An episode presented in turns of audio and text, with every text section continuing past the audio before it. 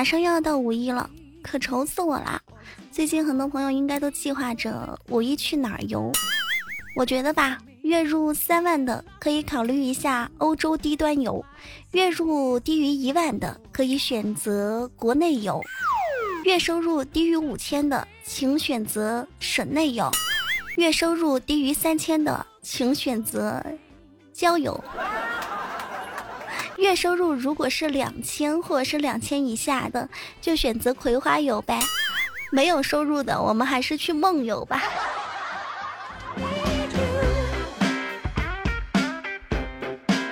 一旅游啊，就觉得缺少一架飞机；一出门呀，就觉得自己少了一辆车；一看时间，就发现自己少了块表；一拿起电话，就觉得。这个好像缺个 iPhone 八，一洗手就觉得少了颗钻戒，唉，原来我啊啥都没有。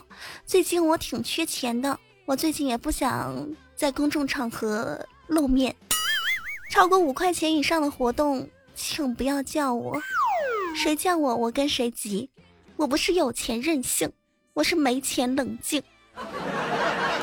我最近得好好干活。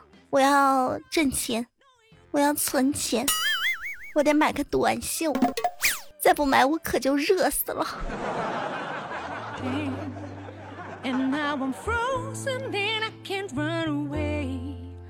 今天一大早，豆瓣儿就在办公室里边跟我们说：“啊，烦死了！最近不是谈了个女朋友吗？这女朋友啊，把所有经济大权都掌握在自己的手中，我每个月的工资。”都交给了他。现在天气越来越热了，我连买短袖的钱都没有。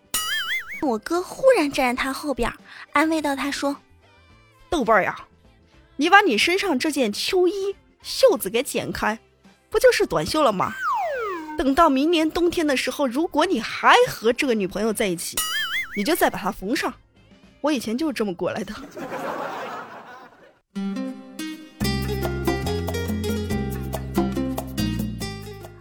我们部门呢是一个非常团结的部门，怎么样证明我们非常团结呢？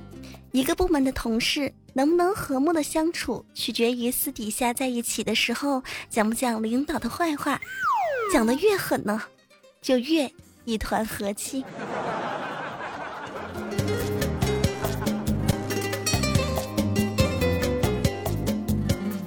今天刷朋友圈的时候，看到我哥发了这么一条朋友圈。谁能借我一万五千块钱，让我五一的时候出去疯玩几天呀？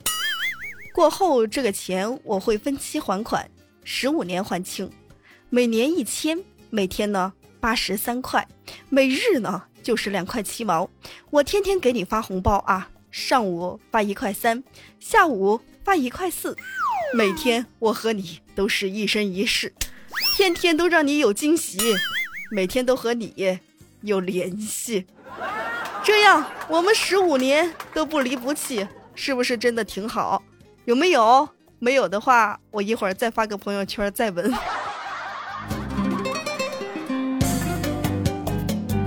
老哥，你想的挺美的，还一生一世呢。如果可以这么借钱，听众朋友们，有没有愿意给我借点的？我也想跟你们一生一世。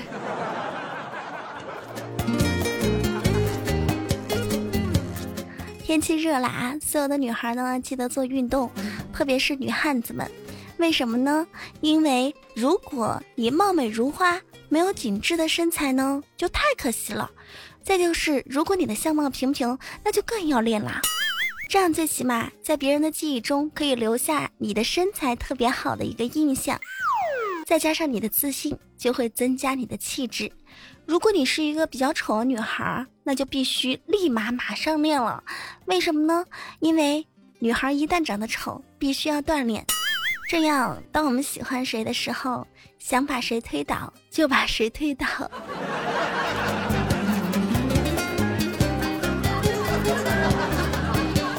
夏天是男生的福利季节，也是女生的福利季节。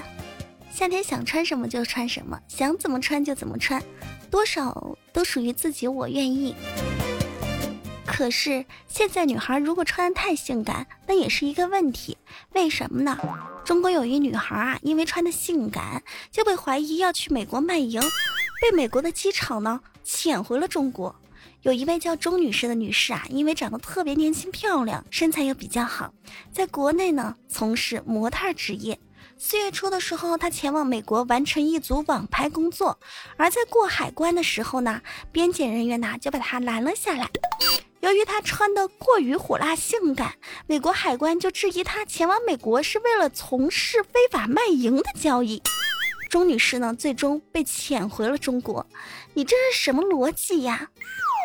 好像我们看电视的时候，外国人穿的都挺少的，像那边的布都挺贵的，怎么我们穿少点就不行了吗？夏天穿少了，其实我们最怕的不是色狼，是蚊子。蚊子为啥总是追着我们咬呢？是因为我们的血型蚊子特别喜欢吧？还是因为蚊子也喜欢美女？从杀虫剂到电蚊香，从纱窗到驱蚊手环，我们和蚊子的战争啊，从来都没有停止过。不少人认为蚊子是不是偏爱某一种血型的人，但事实上呢，蚊子呢是不挑血型的，它主要是挑气味，就跟小狗似的。一般来说，那些出汗多的、体味较大的、经常化妆的、爱喝酒的，更招蚊子喜欢。所以啊。不要觉得你是 O 型，蚊子就特别喜欢咬你，其实跟不爱干净有莫大的关系。哟，辣姆说，看来蚊子也知道审美呀，知道要挑化妆的漂亮小姐姐。老猫跑江湖说，是不是我的血液酸甜可口有营养？一到夏天的时候，那蚊子啊，恨不得把我爬满了。一世欢颜说啊。可怜，我连蚊子都嫌弃我。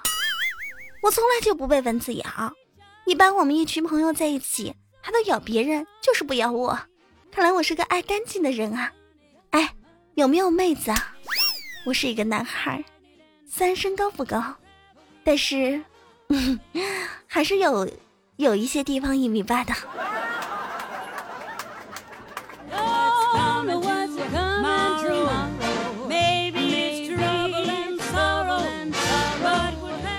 防蚊子最好的秘籍是什么呢？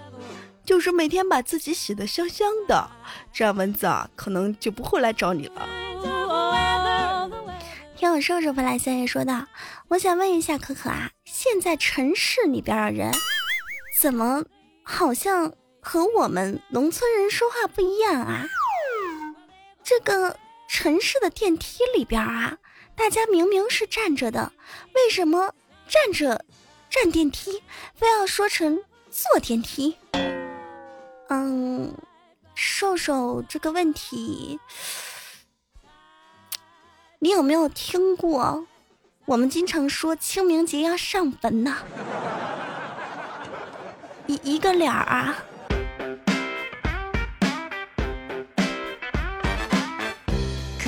别说城市奇奇怪怪的啦，看一下国外吧。最近，古巴的螃蟹、丹麦的生蚝都已经成灾成灾的啦。特别是丹麦的生蚝啊，大家都知道，丹麦都求助中国的网友，希望啊中国人们帮他们消耗一点生蚝。而且还有古巴的螃蟹，也是马路上啊、房屋顶上啊、窗户上啊，各个地方啊，到处都是螃蟹。但古巴人呢又不敢吃。还有美国鲤鱼、澳洲的袋鼠，我觉得是时候让他们和我们一起建设社会主义地球了。快来找我们吧，我们中国人别的不会，吃倒是挺在行的。舌尖上的中国嘛。琪琪说：“我们家刚装修好，正在和老公选床。老公说呢，要买两米的床，这样睡起来什么样的姿势都可以摆。我说呢，床太大了不好，不要浪费那么多空间，买小一点。可可，你觉得怎么样啊？我觉得吧，嗯，床这个东西真心不能买的太大了。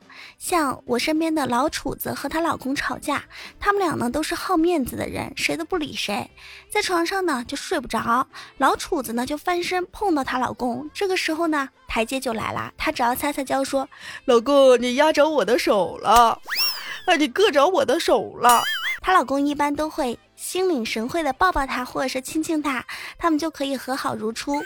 如果说是个两米的大床的话，我觉得别说翻身呢，就打滚都碰不着，这样吵架了连台阶都没有，是吧？古话都说了，夫妻俩嘛，床头吵架床尾和，床啊还是买小点好。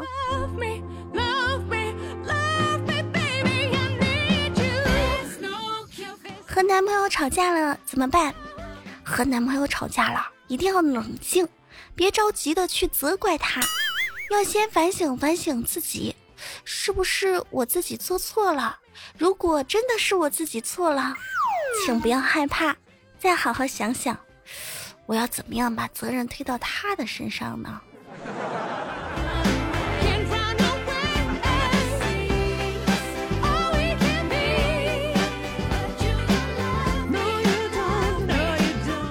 同志们啊，男人们啊，跟你们说，男人可以矮，可以瘦，可以丑，但是有一个地方必须要大，那就是心胸。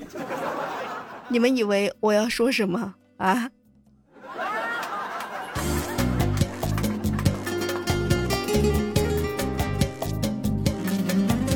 流行说。如何取悦一个女生啊？取悦女生很简单呀，就是尊重她、宠她、爱她、保护她、关心她就可以啦。你是不是要继续问我如何取悦一个男生？我觉得吧，对他笑一笑就可以了。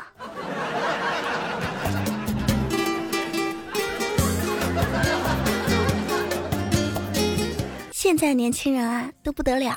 今天看了一个新闻，网恋少男少女遭家长反对，两个人呢用五零二将手连在一起。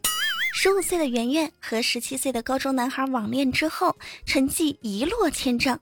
圆圆的父母发现之后呢，就开始阻止女儿的这场异地恋情。这个男孩和女孩呢，保持着不抛弃不放弃的原则。男孩一个飞的就坐到了女孩的所在城市。两个孩子用五零二胶水将各自的一只手粘在一起，并且高调的叫喊父母，向父母示爱，表示绝不分手。短腿男神经说：“这下好了，你们得先考虑一下分手的问题吧，不是你们俩到底分不分手？”零一二三四五六说。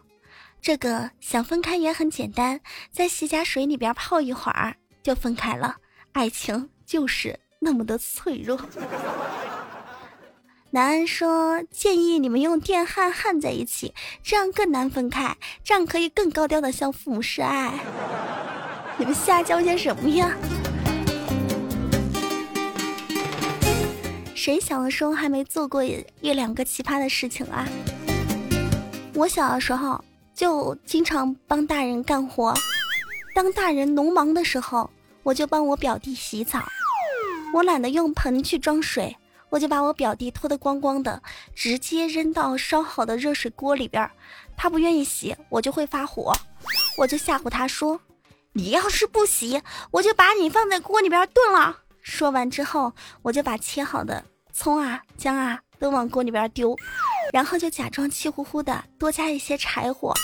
如果不是他老爸正好回家看见了这一幕，我想我应该当时能吓住我表弟的。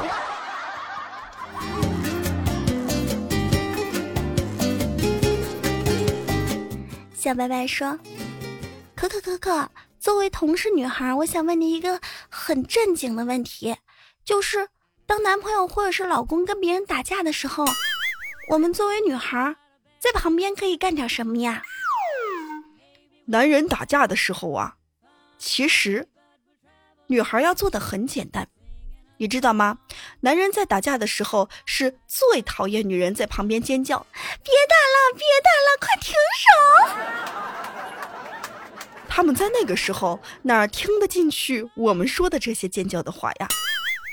如果我们真是一家人的话，就应该上去帮着他一起打，踹人家！哈喽，给发大招，抓呀，扯头发呀，踹呀，抓呀，扯头发呀！知道了吗？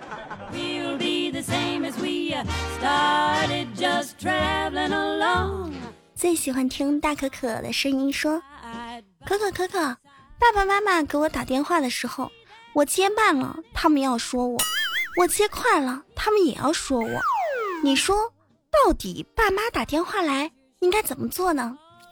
以一个过来人的身份，我跟大家说啊，父母如果给你打电话，白天的话。”千万不要秒接，因为在他们的眼中啊，秒接电话就代表着你每一分每一秒都在玩手机。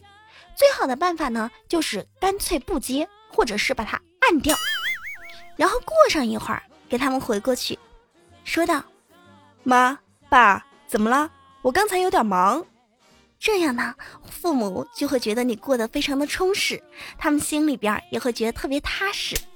这一招非常适用于那些在外地打工的孩子们呀。这里是喜马拉雅，非听不可。我是您的老朋友无敌大可可。如果您对本期节目比较喜欢，记得在喜马拉雅搜“无敌大可可”，对我进行关注。也可以关注新浪微博“无敌大可可五二零”，公众微信平台“无敌大可可全拼”，加我的个人微信“无敌可五二”，随时有任何事情都可以问我，或者是和我聊天哟。记得好听的话，在节目下方评论。听节目不点赞的都是坏孩子，点赞很简单，手机右下角有个小爱心，点红就可以啦。喜欢本节目记得转采哟。